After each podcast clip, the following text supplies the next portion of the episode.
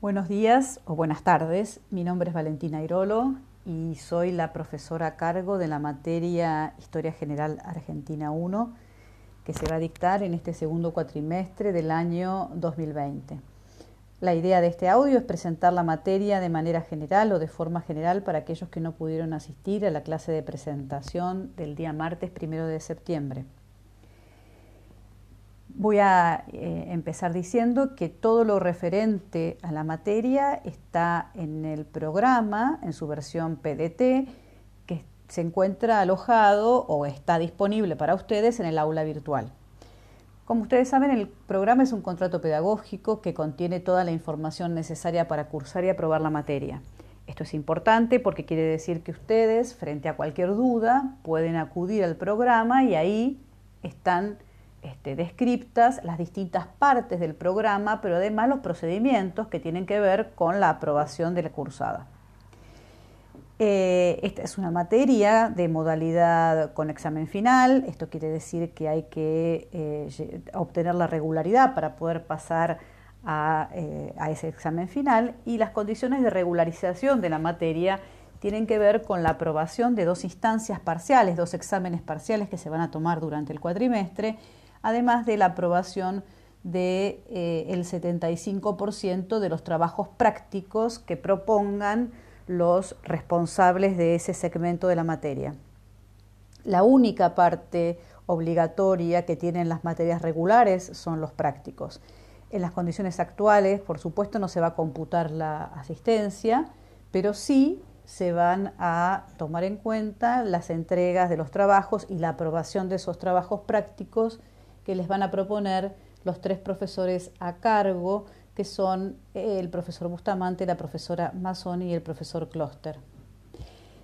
Respecto de las clases teóricas, las clases teóricas son siempre importantes porque son las que organizan los contenidos de la materia y por supuesto eh, como tienen, están a cargo en este caso de mi persona, pero del profesor responsable y es quien ha pensado el programa, también eh, permiten a los estudiantes conocer un poco el punto de vista del profesor. No obstante, digamos, no son obligatorias como ya mencioné, sin embargo es muy recomendado asistir eh, en la medida de las posibilidades. Yo voy a dar clases de una hora aproximadamente, o tal vez alguna vez un poco más, pero me gustaría que ustedes pudieran, antes del cierre de la clase, hacer preguntas o por lo menos trasladar esas preguntas a eh, la semana siguiente. Quiere decir que esas dos horas de clase van a tener una parte en donde yo voy a desarrollar los contenidos, pero también una parte de intervención de ustedes. Esa sería la idea para que podamos comunicarnos. Bueno, respecto de la bibliografía. Eh, la bibliografía se divide en una bibliografía que apoya los contenidos teóricos, quiere decir que eh, hace referencia a los contenidos que se van a desarrollar durante los teóricos, por lo tanto es recomendable eh, para preparar los exámenes eh, parciales y el examen final.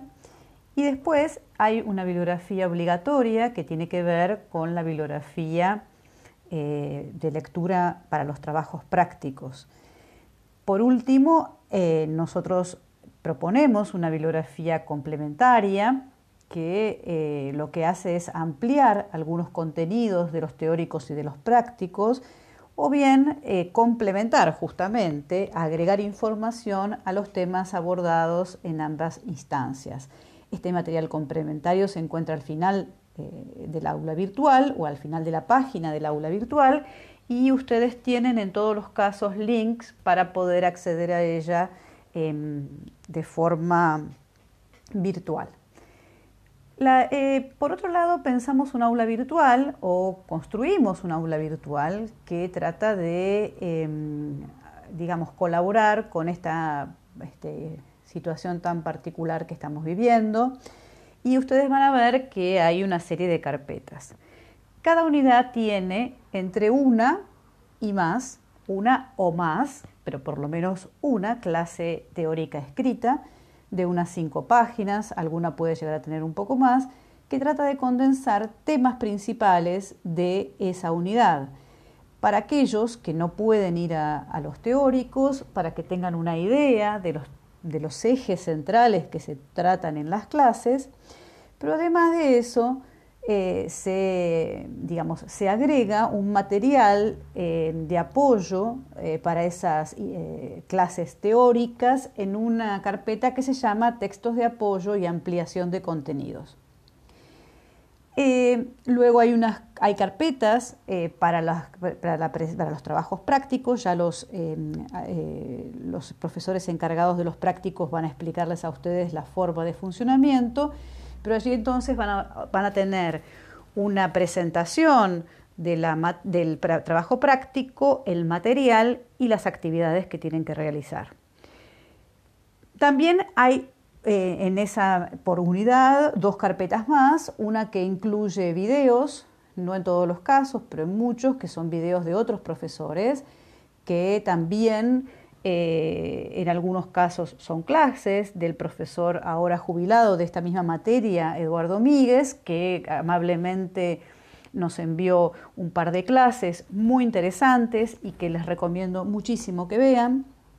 Y eh, también de otros colegas a partir de modalidades de video o de PowerPoint que amplían los temas de cada una de las unidades. Finalmente hay una carpeta que se llama recursos útiles. En esos recursos útiles eh, o en esa carpeta ustedes van a encontrar mapas, también algún eh, podcast, eh, pueden llegar a encontrar documentos, más bibliografía, en fin, una serie de cuestiones que consideramos que son recursos que pueden ayudarlos a ustedes para el cursado de la materia de forma tal que el aula virtual está pensada para que acompañarlos en esta virtualidad, eh, tratando de eh, generar eh, la mayor cantidad de posibilidades y a través de los distintos, de distintos soportes, videos, también van a encontrar audios, audios de dos minutos, por ejemplo, para un tema o audios más largos sobre distintos temas. Entonces, la, idea es, como les decía, a partir de distintos soportes, poder acompañarlos a ustedes en la cursada de la materia. En lo referido a la modalidad que va a tener esta, esta materia o el cursado de esta materia, me parece que es todo. Así que, bueno, quedamos a, la, a disposición de ustedes para cualquier pregunta. Gracias.